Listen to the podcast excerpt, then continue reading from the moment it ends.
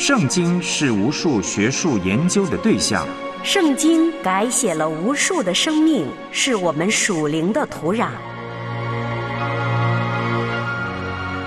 穿梭古今，超越中外，彰显圣经背后的真正信仰。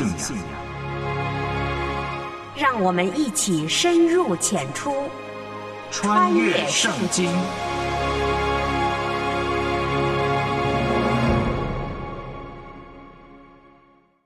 穿越圣经，带你回归圣经。我是唐曼。我们的圣经之旅，今天从旧约的先知书以西结书。又来到新约的保罗书信提多书，感觉就像从古代又重新穿越回到了现实。如果先知书中的预言叫人很是烧脑，那提多书中关于如何做人的劝告与教导就没有什么难以明白的。只不过对我们今天这个时代而言，书中为领袖所立的规矩。可能在很多人看来，都像是封建家长制的约束，或是道德上的捆绑。什么只做一个妇人的丈夫，不放荡，无可指责，不任性，不暴躁，不贪不义之财等等，会不会听来让你觉得可笑呢？今天我们这个时代，哪个人手中有点权力，不是极尽所能的为己谋私利、谋私欲？有权不用，过期作废吗？书中关于人和人关系的教导，可能也会显得落伍和令人反感。比如说，妻子要顺服丈夫，仆人要顺服主人，公民要顺服掌权者或领袖等等，大概都会让人觉得不合时宜。因为我们这个时代崇尚的是女权，讲究的是满足自我。而顺服则被视为奴性不平等，是要被嘲笑与唾弃的。如今的时代只需要满足自己当下的私欲，不对任何人和事负责任，赢不了人生就躺平摆烂，更是年轻人普遍追求的自由。那么，真理会过时吗？保罗一千多年前对年轻人的教导，对今天还有用吗？为何这封信会成为教牧书信？带着这些问题，让我们随着梁天禄的播出，跟随麦基牧师一起穿越圣经提多书，穿越古今，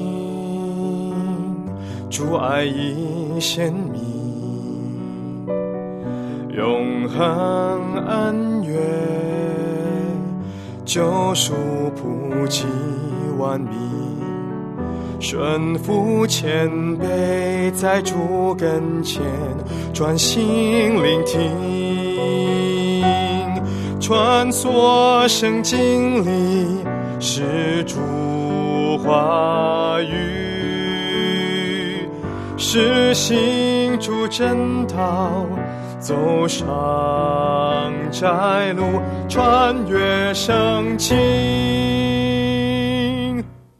听众朋友，你好，欢迎收听《穿越圣经》这个节目，很开心我们又在空中见面了。《穿越圣经》这个节目呢，希望帮助每一位听众能够更加明白神的话语，成为遵行并且传扬神话语的人。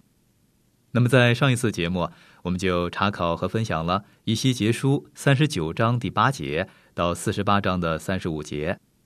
让我们先来重温一下，在三十九章的十二到十六节中啊，有两个主题啊，就相互的交织。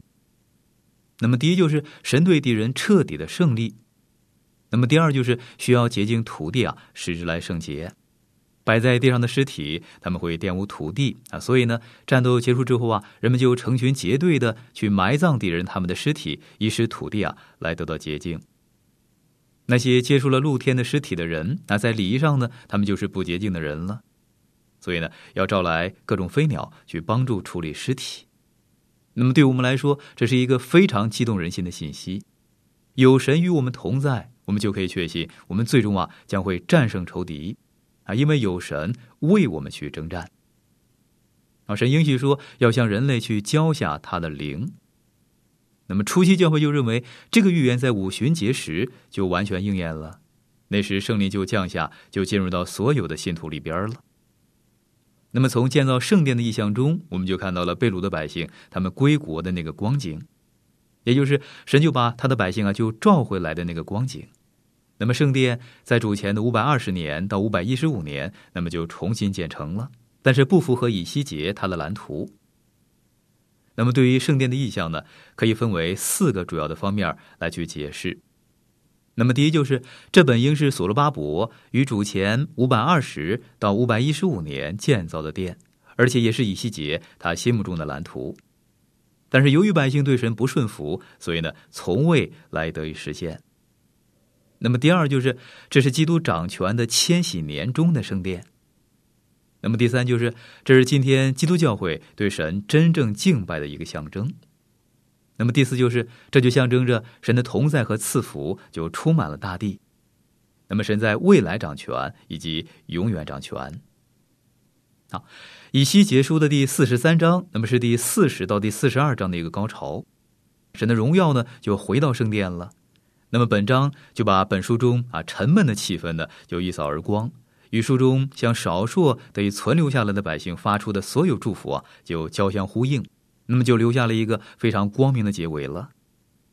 那么神他最终啊将会得到荣耀，并且永远的住在百姓中间啊，所有真正的信徒都在渴望着这个时刻的到来。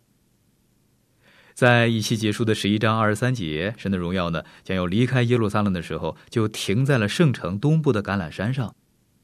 这个预言说，神的荣耀啊要从东边来，神的荣耀就离开圣殿了，那么耶路撒冷就遭到毁灭了。所以，当以西结在异象中看到神的荣耀回来的时候，那种敬畏和欢乐呢，那么真的是无法形容的。好，加瓦鲁河与幼发拉底河来相连啊，其相连处呢，就是被流放在巴比伦的那些犹太人他们的居住地了。那么神离开了圣城，就成为此城要遭毁的一个信号了。那么现在神要回来了，那个城呢也必须具备神的条件，那就是完全消除拜偶像才行。那么很多解经家他们就认为，这些经文表明以西结是在向当时的百姓啊来去下一个命令。以西结命令百姓要按照天使建筑家的设计和规则来去建造这座殿。可是呢，百姓啊，他们就是不悔改。那么神所要求的条件呢，也不具备，所以建殿工程呢就推迟了。那么神殿中的基本的律法就是圣洁，啊，神的一切作为呢都是圣洁的，所以我们呢也要去圣洁。百姓要对神啊忠心，离开邪恶，那么才能够圣洁。如果我们连圣洁的基本观念都不明白，那我们基督徒的灵命呢就没有多大长进了。在以西结书的四十三章十八到二十七节这个意象中啊，也同时闪现了西乃山，然后呢，便是骷髅岗，啊，百姓在归国之后呢，要按照摩西时代的献祭礼仪求神的赦免。那么今天基督的死就是赦罪成为可能了，啊，神就因此接纳了我们了。那么人什么时候凭着信心来到他面前，那么神就在什么时候啊来去赦免这个人他的罪。基督虽然被称为王，但是在以西结束的四十四章第三节所提到的王，大概不是指基督，因为这个王向神就献了祭，而且呢，他只能够走门的廊，啊，他是该城的一个统治者，但是呢，因他的公义正直，有区别于其他的一些君王。不信神的人不允许进到圣殿中，啊，所以在以西结的意象中的敬拜呢，那么所指的就是被神恢复并且洁净过的敬拜。人要在身体和灵性上都预备好了，那么才能够去参加。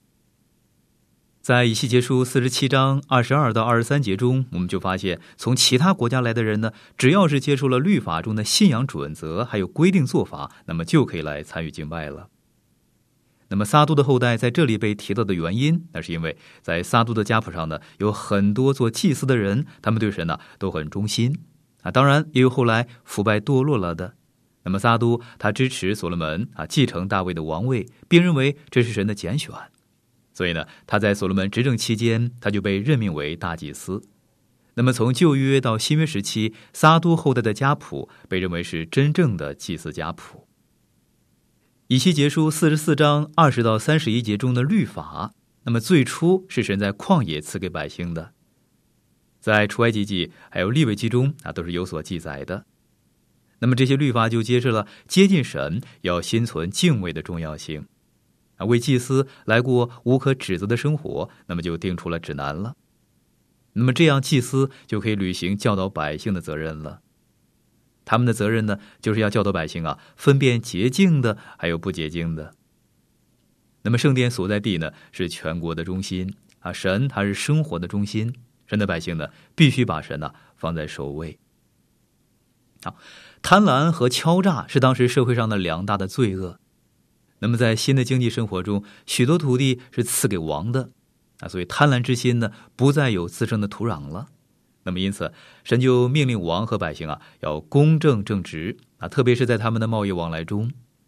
啊，我们也可以检视一下自己是如何看待金钱、看待物品以及服务的。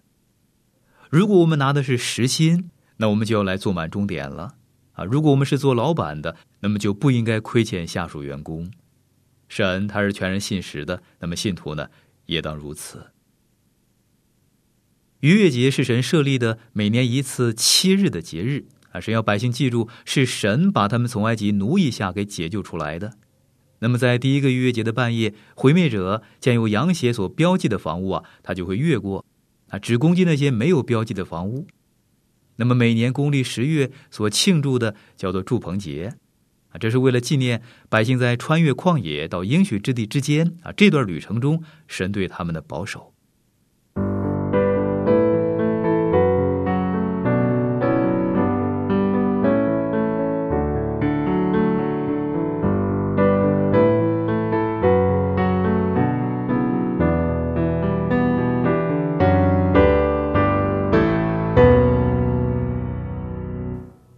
西结书的四十七章一到十二节所描述的这条河，那么同启示录的二十二章一到二节中所提到的那一条河呢，很相似。那么根据创世纪的二章十节经文的记载，两条河都与伊甸园中的河呀有关系。那么这条河呢，就象征着从神而来的生命，以及从神的宝座所流出来的祝福。那么这是一条柔和的溪水，还一条安全和幽深的河流。而且呢，是越流越宽的。亚拉巴，那么是指死海所在的地理上的凹地，那是水变甜的海呢？那么所指的就是死海。死海的水是咸水，里边没有生物。那么这条河就象征着从神而来的生命和从神的宝座所流出来的祝福。这是从圣殿流出来的水，能够赐人生命的又一幅图画。啊，不管我们是多么的腐败和没有生命，神他都有改变我们的能力。那么就是在我们啊心乱如麻、毫无指望的时候，神他都有医治我们的能力。百姓回来的时候，也有给外国人的一些地方。那么利未记的二十四章二十二节，还有民数记的十五章二十九节中，那么对此呢都有一些规定。那么根据以赛亚书五十六章三到八节经文的记载，先知以赛亚在这个问题上呢，他也教导过人啊，外国人的孩子可以像以色列人一样来继承财产。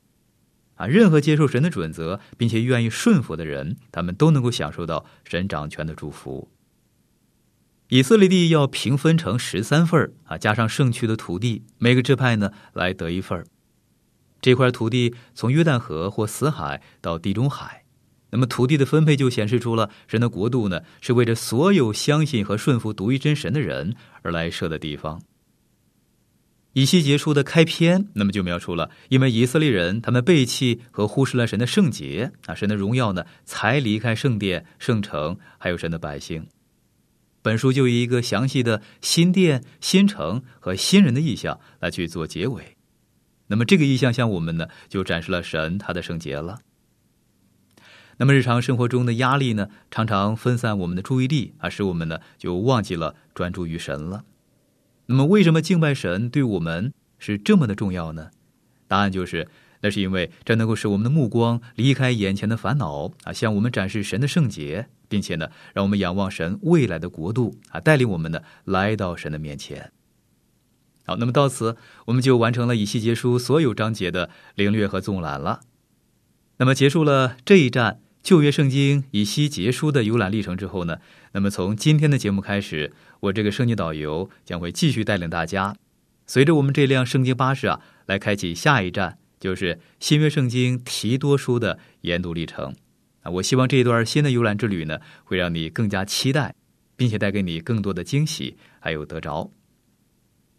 好，根据提多书一章五节经文的记载，那么显然保罗和提多他们一直在克里特岛一块来服侍，不知道他们在那里待了多久啊。当我们读到这封书信的时候呢，我们会看到这个岛上的百姓啊，保罗他没有说太多。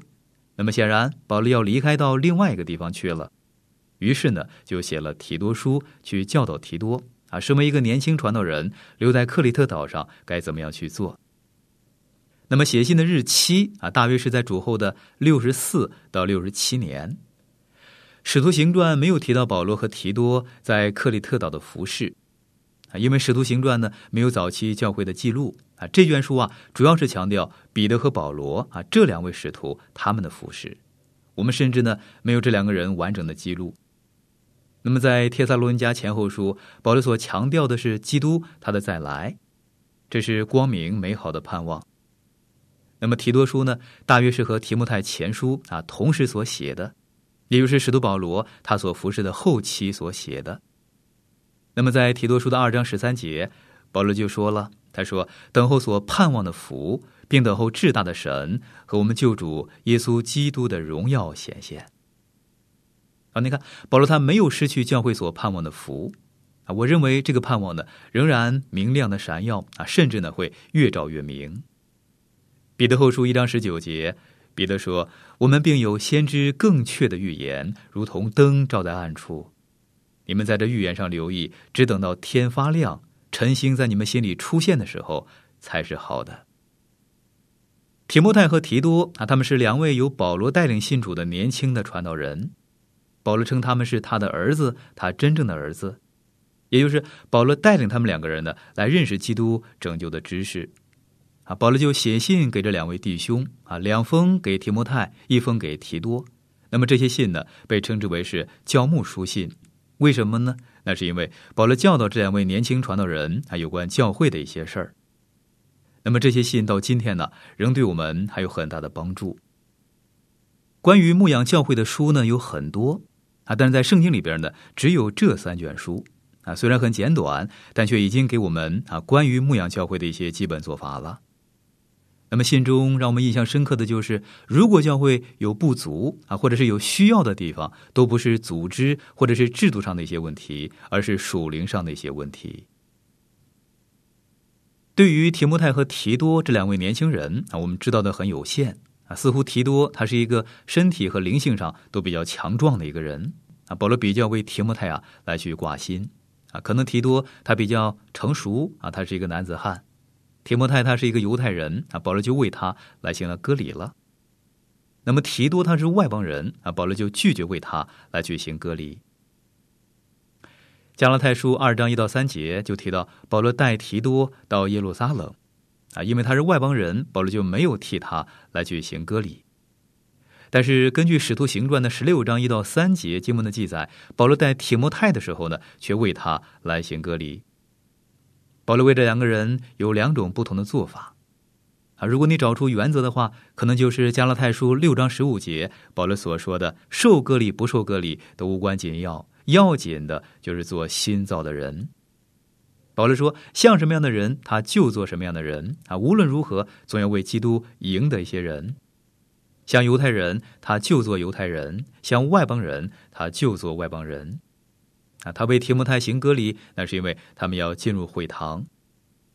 但是根据《使徒行传》的第十五章的记载，在耶路撒冷教会的重要会议中，啊，福音受到攻击，保罗不让律法主义混进来，那么因此他就拒绝为提多来举行割礼。那么定下一些在琐事上的小规则，啊，想要靠着仪式来过基督徒生活呢，这些都是非常危险的。啊，除非你和耶稣基督有亲密的关系。那么其他的事儿呢都是没有意义的。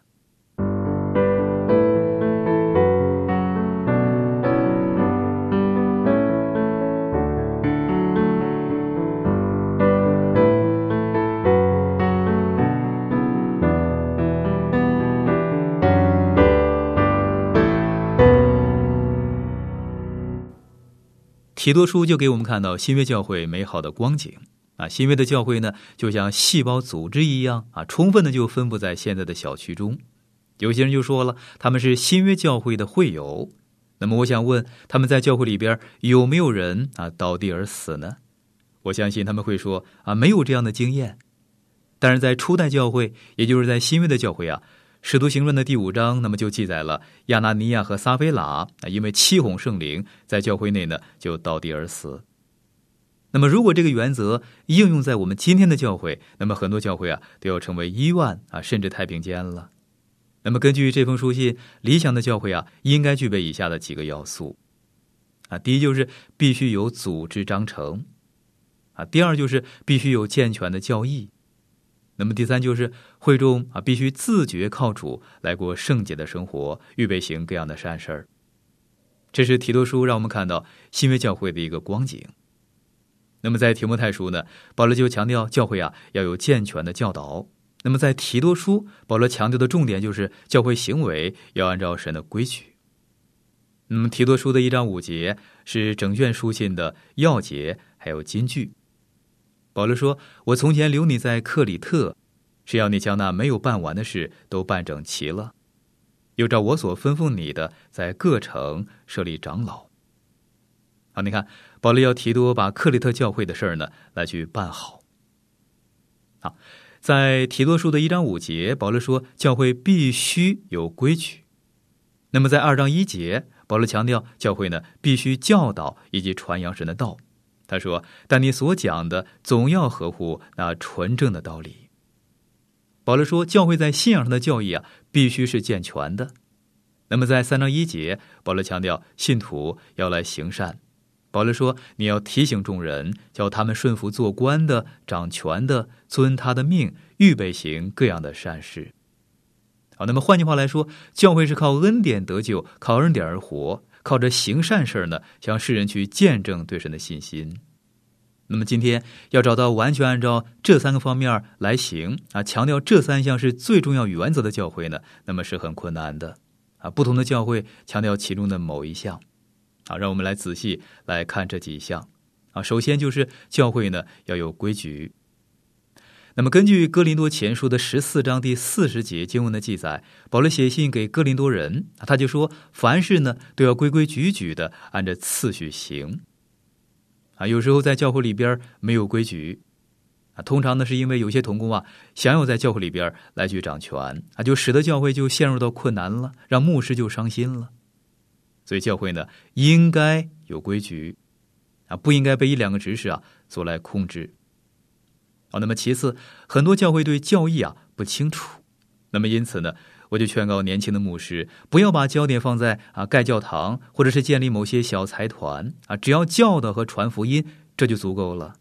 不要建造房子啊规条，要建造弟兄姐妹的属灵的生命，不然呢，将来在他们离开之后，这些外在的形式啊，都会被后来的人给抹掉了。啊，如果牧师的目标是建造弟兄姐妹的属灵生命，那么就另当别论了。那么这应该是每个教会啊都要来强调的事儿。啊，最后每个教会啊都要来准备行善。太强调教义的教会，通常都比较少行善。教会呢，应该要去行善。很多基督教机构啊，非常关心能否募得足够的财源来去执行他们的计划。那他们就关心奉献呢够不够啊？但却很少有人关心能否帮助人。有很多人，他们需要在身体上还有灵性上得到帮助。啊，我们呢要准备去帮助他们。感谢神，还是有一些教会啊，他们正在行善。我知道有个教会的会友呢，他会到外边来去拜访那些孤独的人啊，读书给他们来听，为他们呢来去补衣服，啊，为他们来做些杂事儿，这是非常美的事儿啊。我们可以去陪伴那些有需要的人。啊，坐下来呢，和孤独老人去聊天。那么这样的服饰呢，是需要很多人去投入的。好，这只是提多书的一个大纲罢了。但是呢，有的教会啊，只想强调第三章啊，只想强调行善，但却忘记了另外两章所强调的，就是规矩还有教义。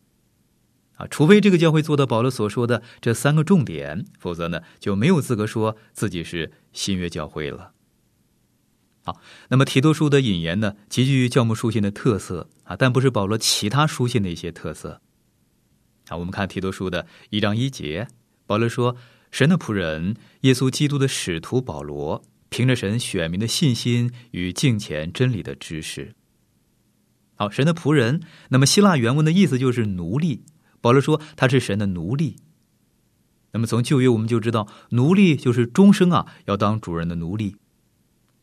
耶稣基督的使徒，保罗在捍卫他自己作为使徒的这个身份。那么在这里呢，他说出了他使徒身份的理由，是因为他要教导教会的规矩。那么这些教导呢，是来自使徒啊，使徒就是主耶稣所指派的作者啊，透过使徒向神的教会呢来去说话。那么提多书他也是主耶稣要向我们所说的话啊。保罗说，凭着神选民的信心。那么在这里，保罗不是说为了信心，而是说凭着信心，凭着神选民信心的基准或标准啊。不管你得救了没有，这根据你的信心。那么，请问你对耶稣基督有什么样的想法呢？啊，请问你信他死在十字架上对你有什么意义呢？请问你信他的复活对你有什么意义呢？请问你相信圣经就是神的话语吗？那么从你的回答呢，我就可以判断你是不是神的儿女了啊，这就是基准。那么正如保罗他所说的，凭着神选民的信心。好，我亲爱的朋友，今天的节目时间就到了，我们要先停在这里了。如果您对节目中我所分享的内容有什么不太明白的地方，那么欢迎你啊来信询问，我们会很乐意的为您再去做说明。如果在你的生活中有什么难处，也请让我们知道，我们可以在主里彼此纪念和带祷。好，我们下次节目时间空中再会了，愿神赐福给您。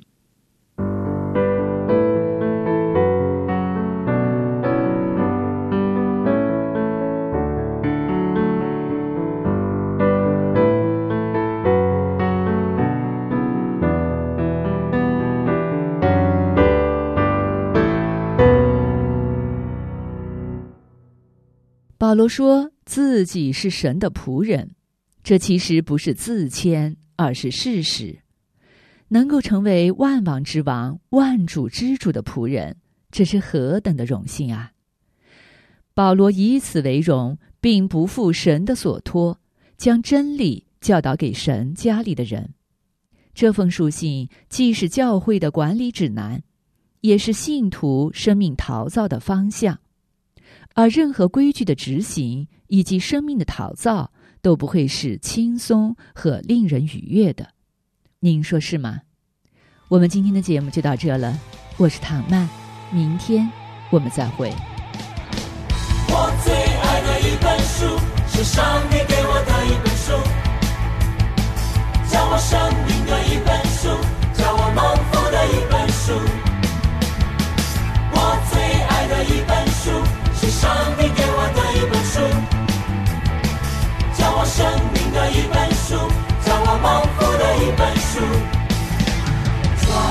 是己幸灾乐开始？